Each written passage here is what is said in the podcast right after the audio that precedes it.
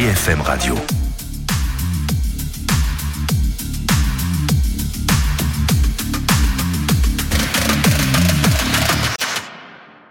Soyez les bienvenus si vous nous rejoignez sur BFM TV. La suite d'affaires suivantes, le magazine qui décrypte chaque semaine l'actualité police-justice, le cold case de la semaine. 21 ans, 21 ans, très exactement, que le mystère Janine Sopka a commencé. C'était le 2 mars 2003. Une enquête était déclenchée après la découverte d'un pied humain découpé, caché dans un sac poubelle lesté d'une pierre. Un pied, puis un bras, et une cuisse seront ainsi retrouvés en quelques heures sur les rives du canal de la Sambre. Janine Sopka, une veuve de 59 ans, a été tuée et méthodiquement découpée. Qui en voulait à cette femme? La question reste entière malgré des investigations poussées et les informations d'un mystérieux corbeau. Tous les détails avec nos invités dans un instant, mais d'abord, retour sur ce cold case avec Anne-Solène Tavernier. C'est sur les berges du canal de la Sambre qu'un sac poubelle à demi immergé est découvert ce 25 février 2003. À l'intérieur, un talon humain et un pied mutilé aux ongles vernis. Dans un autre sac, une jambe et un bras. Les enquêteurs identifient Janine Sopka, une veuve de 59 ans vivant à Saint-Hilaire-sur-Helpe. Une bonne vivante selon ses voisins, qui n'a plus donné signe de vie depuis le 19 février. Elle aimait bien danser et tout. Mais alors, euh, ce qu'il y a, c'est que elle aimait bien répondre euh, aux annonces. Bon, et puis qu'est-ce qui s'est passé ensuite? Est-ce que sa rencontre a mal tourné? Le soir de sa disparition, elle a dîné avec l'un de ses amants. Interrogé, il explique qu'elle a voulu rentrer à pied seule. Un mystérieux corbeau l'accuse, mais il est finalement mis hors de cause. Autre piste envisagée, celle du dépeceur de Mons, une piste écartée car le mode de découpage diffère. Seule une scie électrique puissante a pu trancher le corps de Janine Sopka. En décembre 2003, les gendarmes bouclent Saint-Hilaire sur Helpe. Le directeur de la Syrie est arrêté. Des traces de sang ont été découvertes dans son entreprise. Incarcéré puis libéré, il clame son innocence. Vous êtes en colère aujourd'hui? Bah oui, hein. avec la justice. Hein. Faut pas leur boulot comme il faut. Hein. Vous vous sentez comment là? On va déprimer un peu hein, quand même. Ouais. Voyez pas, jours enfermé dans, là-dedans. Et que moi, j'ai jamais rien fait, j'ai toujours été droit. Fait troublant, Jacques Pluchard connaît très bien l'itinéraire emprunté par la veuve. Et ce soir-là, il n'a pas interrogé sa messagerie, chose qu'il fait pourtant tous les soirs, à l'exception de Noël et du jour de l'an. Pour la justice, il reste le suspect numéro un et ne bénéficiera d'un non-lieu qu'après sa mort. 21 ans après les faits, le dépeceur de Janine Sopka n'a, lui, toujours pas été identifié et le mystère perdure. On va essayer d'y voir plus clair avec nos invités. Bernard Béfi, bonjour. Merci beaucoup d'être avec nous. Vous êtes magistrat honoraire, procureur euh, d'Aven sur Helpe entre 2007 et 2013. Vous avez travaillé directement sur ce dossier. Merci beaucoup d'être avec nous. Jean-Alphonse Richard. Bonjour. Bonjour, ravi de vous retrouver. Journaliste, présentateur de l'heure du crime sur RTL. Et puis Jacques Dallès, bonjour, bienvenue. On est ravi de vous accueillir également, ancien juge d'instruction, procureur de la République. Euh, vous êtes l'auteur de Cold Case, un magistrat enquête aux éditions Mareuil. Vous allez nous éclairer sur ces affaires qu'on n'a jamais réussi à résoudre, et c'est le cas de celle-ci. Euh, Jean-Alphonse, commençons peut-être par euh, le tout début, la découverte de cette affaire, parce que ça nous apprend souvent beaucoup de choses. Euh, on découvre des sacs d'abord, des morceaux. Oui, c'est ça. Euh, on retrouve des, des morceaux euh, à Loquignol, c'est un, un, village de la région de, de Maubeuge, euh, dans un lieu dit qui s'appelle la Hachette. Alors là, ça peut passer effectivement à, plein d'interprétations. Euh, on retrouve des sacs, ce sont des, des, employés de la mairie qui sont en train de, de jardiner dans ce coin-là, près d'un canal, euh, effectivement, de la Sambre, et on va retrouver un, un, sac immergé qui a, il y a une grosse pierre dans ce sac qui est, il est posé contre la rive, et puis il y a plusieurs sacs à l'intérieur du sac. Et là, on trouve effectivement des morceaux de corps humain, et il y a notamment euh, un morceau de cuisse, euh, il y a un pied avec des ongles vernis, et on s'aperçoit très vite qu'effectivement c'est le corps, le corps d'une femme qui a été dépecé. Alors il n'y a pas de buste, ouais. il n'y a pas de tête, et il n'y a pas de main. On peut pas euh, l'identifier à ce stade effectivement de l'enquête. Le vernis va être un des éléments qui va permettre de remonter à l'identité d'une personne qui avait été portée disparue, cette fameuse Janine Sopka. Qu'est-ce qu'on sait d'elle? C'est qui Janine Sopka? Janine Sopka, c'est une personne qui euh, connaît des difficultés, qui euh, vit dans une certaine précarité, euh, qui a rompu avec l'essentiel de sa famille, qui également euh, recherche l'âme sœur, ce qui va expliquer qu'elle va passer un certain nombre d'annonces dans des journaux d'annonces gratuits pour essayer de trouver euh, l'homme euh, avec qui elle souhaiterait partager sa vie. Et donc c'est une personne qui à la fois connaît des périodes d'excitation et puis d'autres périodes de, je dirais, de dépression. Un peu bipolaire. C'est un diagnostic qui n'a pas été posé à l'époque, mais effectivement, elle présente des traits de bipolarité euh, affirmé. Et donc euh, c'est vrai que sa disparition euh, le 19 février bah, va inquiéter tout d'abord le voisinage.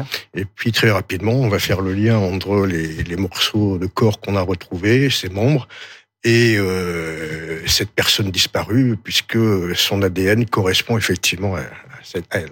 C'est une enquête qui commence de manière difficile, parce que Jean-Alphonse le disait, il y a pas de visage, il n'y a pas de tête, il n'y a pas de bas-ventre, il y a pas, il manque plein d'éléments du corps. Mmh. Ça complique ça quand on est sur euh, le début d'une enquête?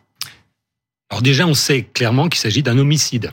Parce que vous savez que quand on découvre un, cadavre, malheureusement, on n'est pas toujours euh, face à un, meurtre. Ça peut être un, décès accidentel, un suicide. Là, c'est malheureusement clairement le cas. Alors évidemment, le fait de ne pas avoir des éléments d'identification, euh, le visage, va complexifier. Néanmoins, aujourd'hui, c'est une avancée par rapport à une, certaine époque, on peut très vite, grâce à l'ADN, identifier un corps humain ou un reste de corps humain. dans cette histoire, il y a euh, des amants, monsieur le juge, un corbeau, le patron de la Syrie qu'on a entendu tout à l'heure, euh, soupçonné. Est-ce que vous vous dites pas au départ, bon, c'est local, ça se passe ici, ça va aller vite, non? Alors bon, moi je suis arrivé en 2007, euh, mais à l'époque c'est vrai que les enquêteurs ont orienté en priorité leurs investigations euh, vers les personnes qu'elle avait rencontrées euh, par euh, ces sites d'annonces. Hum. C'était les principaux suspects. Mhm. Et on s'est intéressé à, Jacques Pouchard, là, qu'on a vu Alors, on va y revenir sur, la série. Parce que la première piste, c'est les amants quand même. D'autant qu'elle voit un amant le soir de sa disparition. Tout à fait. Donc ça a été évidemment le premier suspect. Mais il a été rapidement mis hors de cause. Leur relation n'avait absolument rien de passionnel. Et puis, Jacques Michaud, donner son nom, lui a été euh, rapidement mis hors de cause parce qu'il avait un alibi pour les faits. On voyait pas comment il aurait pu euh, découper euh, cette victime si c'était lui qui l'avait tué. C'était le 19 février, ils vont dîner à la friture du Nord. Oui il va pas la raccompagner jusque chez elle. Et c'est là où c'est intéressant, parce qu'on a Jean-Alphonse, un, des éléments de l'enquête aussi. Alors, euh, et puis ça rejoint le caractère aussi particulier de Janine Sopka, c'est-à-dire qu'elle est, elle, elle, connaît des hauts et des bas, elle est très, euh, euh, c'est une femme autoritaire. et ce soir-là, dans ce restaurant, ça se passe pas très bien, parce que effectivement, ils boivent quelques whisky, etc. Elle lui dit, je te quitte, tu vas me redonner les clés de ma maison. Mais lui, il est habitué. L'amant, il est habitué à ça, à ses sautes d'humeur et tout. Il dit, bon, bah, très bien, on verra ça demain, je te ramène. Il fait très froid cette nuit-là, euh, à peu près moins 5 degrés euh, dans la région. Euh, et en route, elle va dire tu m'arrêtes là, on est près d'un pont. Elle est pas très loin de chez elle, elle a un kilomètre et demi, je crois, à faire dans ces eaux-là. Il y a personne dans les rues. elle descend de la voiture. Il va essayer de lui dire mais attends, il fait froid, ne, ne reste pas là, etc. Viens avec moi, je te ramène. Non, non, non, je, je, tu me laisses tomber, etc. Je vais chez moi. Et là, il y a ce trajet effectivement, on perd totalement sa trace. Alors évidemment, il n'y a pas de, de vidéosurveillance hein, dans, dans, ce, dans, ce, village, euh, il n'y a pas de témoins, personne ne la voit cheminer. Et là, elle va passer, elle s'achemine normalement chez elle, et on sait que effectivement, sur son chemin, il y a cette fameuse Syrie. Hein, la, la, la, fameuse Syrie de Jacques Pluchart. Euh, curieusement, et ça c'est quand même euh, très étonnant, euh, c'est que les gendarmes, à l'époque, euh, alors que la, la victime a été retrouvée tronçonnée, elle a été retrouvée euh, dépecée, ils vont pas s'intéresser à cette scierie. Alors qu'on sait que les marques, ce sont des marques de scie électrique, et pas une scie électrique euh, comme on va retrouver du sang. On va retrouver du sang dans la scierie. Alors on va retrouver du sang. C'est un peu plus compliqué que ça. C'est le sang de qui? Alors on va trouver des traces de sang grâce au Blue Star, mais euh, on va pas retrouver à proprement parler de, de cellules de, sang. Ce qui fait qu'on va pas pouvoir déterminer d'une part s'il s'agit de sang animal ou de sang humain, et encore moins naturellement s'il s'agit euh, d'identifier l'ADN. Ça n'a pas été possible. Euh, par contre, euh, on sait qu'il y a ce sang-là. Alors la, technique étant ce qu'elle est, la science étant ce qu'elle est à l'époque, on n'a pas pu aller plus loin dans les investigations. Il existe encore ce sang? Il a, enfin, je veux dire, il est, il existe dans les scellés. Oui. Il est dans les scellés. Maintenant, dans quelles conditions il a été conservé, euh, ça, je suis pas en mesure de vous répondre. Ça veut dire qu'on ne va pas s'intéresser à la Syrie plus que ça au départ. La piste de l'amant du 19 février, elle tombe, vous nous l'avez expliqué.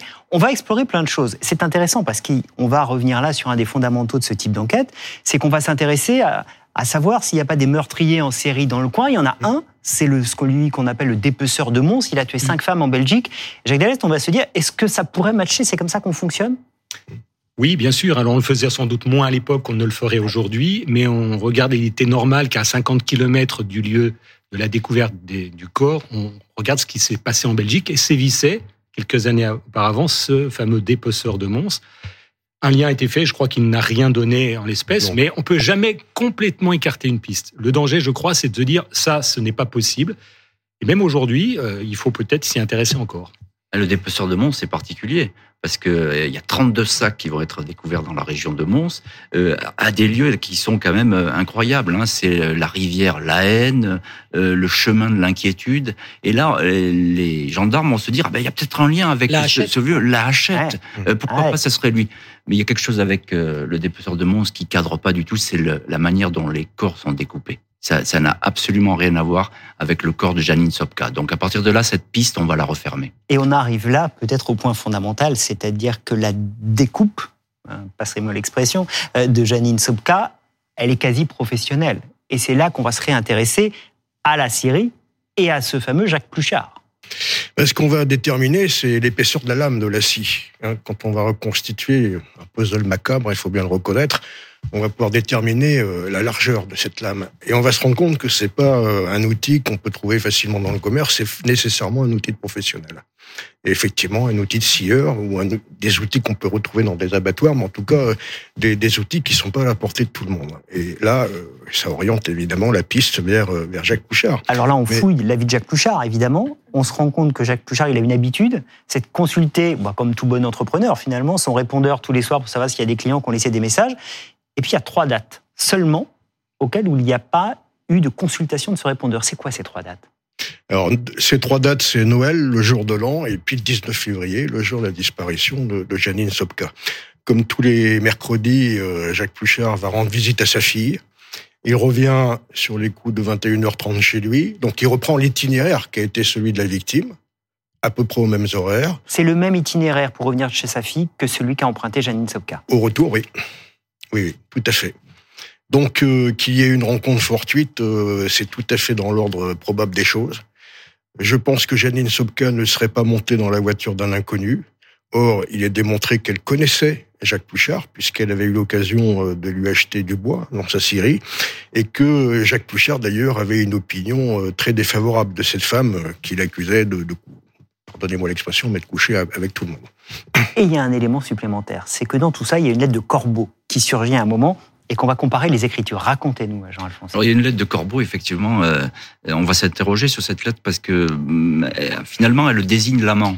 Euh, cette lettre. on a l'impression euh, que euh, elle remet la pression sur l'amant, le premier amant qui a été mis hors de cause, lequel va être réinterrogé d'ailleurs à la suite de cette lettre anonyme, parce que on, va s'interroger, on va se dire est-ce qu'après tout on n'a pas raté cet homme? Non, on, effectivement ça, ça, ne correspond pas, et effectivement l'écriture, l'écriture serait est attribuée à Jacques Pluchart on va se dire, c'est peut-être lui qui a, qui a, écrit, etc. Puis il y a une autre lettre aussi euh, qui, a, qui, a, qui, a, troublé un petit peu les enquêteurs. Euh, c'est le fait que chez la victime, on a trouvé euh, une annonce où effectivement elle propose ses services sexuels tout simplement euh, à la terre entière, comme si c'était une annonce qui était prête à être diffusée. Et on va s'apercevoir là que non, c'est c'est un faux, c'est-à-dire c'est un corbeau qui a écrit. Et ce corbeau n'est autre que, alors il faut suivre un peu, mais qui n'est autre que la femme de l'amant, de l'amant, qui voulait un petit peu se venger de ah son mari et, et qui a, donc voilà c'est un peu compliqué parce qu'on se demande qui fait quoi euh, dans cette affaire et à quoi ça ressemble. Est-ce qu'il y a encore une famille, des proches qui réclament, euh, demandent la vérité dans ce dossier? Non. Euh, comme je vous, je vous, le disais, j'avais une Psopka était en rupture avec sa famille. Elle a eu un fils, mais je crois qu'il n'avait plus de relation étroite avec lui depuis plusieurs années. Donc c'était une femme qui était relativement seule. Alors question à vous, Jacques Dallest. Il n'y a plus de famille qui réclame qui veut savoir ce qui s'est passé. Euh, la justice, le dossier va aller au, au pôle Colquès. C'est la justice qui dit tiens, on va prendre cette affaire. euh, parce qu'on a l'impression que pour, euh, pour qu'un dossier aille au, au pôle Colquès, il faut que les familles aillent frapper à la porte en disant regardez-nous, nous on a une affaire non élucidée, est-ce que vous pourriez? Ça se passe pas toujours comme ça. C'est- C'est le cas le plus fréquent. Les parties civiles, avec ou sans leur avocat, vont saisir le procureur local en lui demandant de transférer l'affaire au pôle. Après, c'est une décision entre le procureur local et le procureur de Nanterre. Quand il n'y a pas de partie civile, euh, c'est plus difficile. Parce que l'affaire sort des radars complètement. Mais rien n'empêche le pôle de Personne Nanterre. quitte les fesses de la justice pour. euh, Ah, il faut d'abord que le pôle de Nanterre ait connaissance de cette affaire. Bon, c'est le cas aujourd'hui à travers votre émission. Rien n'empêche le pôle de, de Nanterre, le procureur, de s'intéresser à une affaire sans pour autant qu'il y ait une démarche euh, de, des victimes, surtout si les victimes n'existent pas. Donc il y a une possibilité en l'espèce. D'autant que dans cette histoire, le principal suspect, c'est donc Jacques Pluchart. Il va être inquiété, mais en fait, il va pas se passer grand-chose. Et puis, il va être remis en liberté et il va mourir. Oui, exact. Pourquoi ça va pas plus loin le concernant? Alors, pourquoi? Parce que le, le juge d'instruction a estimé effectivement que les charges qui étaient euh, retenues contre lui étaient insuffisantes hein, pour euh, que on envisage un, un renvoi devant une cour d'assises. Encore que l'instruction n'était pas terminée, on ne sait pas quelle décision aurait pu être prise si. Jacques Bouchard n'était pas décédé entre temps. il est évident que si on prend les éléments tels qu'on vient de les Oui. aborder un par un, aucun d'entre eux à lui seul n'est suffisant pour entraîner une conviction. C'est plutôt euh, ce faisceau d'indices Eh oui. hein, euh, puisque, euh, pour utiliser une expression hein, que, j'utilise régulièrement, mais quand on a fermé toutes les portes et puis qu'il en reste plus qu'une qu'on n'arrive pas à fermer, parce que il y a des les preuves sont là, elles ferment pas effectivement, on coince sur des, des éléments qui euh, qu'on n'arrive pas à lever. euh, donc, euh, pour ma part, il existe toujours effectivement un, un doute sur la culpabilité de, de Jacques Pouchet. C'est hyper intéressant parce que, euh, comme vous dites, c'est un faisceau d'indices. On en a plein des affaires qu'on commente ici. Euh, pense à Jubilard, évidemment, en premier, où on a des faisceaux d'indices et où on va aller à un procès. Mhm. Là, bah, finalement, on, on laisse passer. Non, l'action a fini par s'éteindre. Effectivement, les, les, les- c'était c'est très difficile de relier Jacques Pluchart formellement à, à, à ce meurtre qu'il a toujours nié d'ailleurs. hein. Oui, oui, on l'a entendu. répété. euh, Il y a strictement aucun aveu. Il va faire très peu de prison. Il va faire neuf jours de prison, euh, c'est ce qui est pas beaucoup. Donc on est mal engagé dans cette histoire. Mais je pense qu'on est mal engagé depuis le début parce que la fameuse Syrie, on l'a pas repérée tout de suite, ou en tout cas on l'a oubliée. Oui. Euh, effectivement, le temps est passé, le temps de retrouver du sang, des preuves, etc. Euh, tout ça est passé. Il n'y a pas de témoin. Jacques Pluchart, c'est un solitaire. Il a perdu sa femme. Il est déprimé, Ouais. euh, etc. Donc on va dire peut-être que ce soir-là, il a, il a pas été très bien. Euh, voilà, on a perdu euh, du temps et des espaces se sont créés. Et il faut rajouter quand même quelque chose, c'est que euh, Monsieur Beffy qui est là, procureur, euh, il y a eu un non-lieu hein, sur, sur Jacques Pluchart Ouais. post-mortem, ce qui est rare, c'est-à-dire qu'après euh, la mort, il y a eu effectivement un, un non-lieu. Jacques Dallest, est-ce que finalement on est là sur le crime parfait? La personne qui a commis ça a réussi à passer à travers toutes les mailles de la justice et il y a peu de chances, peu d'éléments pour que ça finisse au cold case? Un crime parfait, c'est un crime qui peut être inconnu, quelqu'un a été tué sans qu'on le sache, ou un crime impuni. Donc on est effectivement sur une forme de crime parfait, on ne saura peut-être jamais euh, ce qu'il en est de cette affaire. Peut-être que le fameux sang retrouvé aujourd'hui pourrait peut-être parler Mhm. si on avait retrouvé clairement l'ADN de la victime. Je crois que ça aurait été une pièce accablante et vous le savez, beaucoup de dossiers ont pu prospérer grâce à cet ADN. Est-ce qu'aujourd'hui, ça vaudrait pas le coup de tenter Mhm. cette opération? Qui peut être l'élément qui permettrait soit d'incriminer l'intéressé plus cher ou au contraire de l'exclure Ouais. euh, complètement de l'affaire. Voilà. Encore faut-il que le dossier soit réouvert localement ou à Nanterre. Tout n'est peut-être pas fini. Merci beaucoup, c'était passionnant de se replonger dans cette affaire. Janine Sopka, merci à vous trois d'être venus sur le Merci. plateau. Euh, d'affaires suivantes.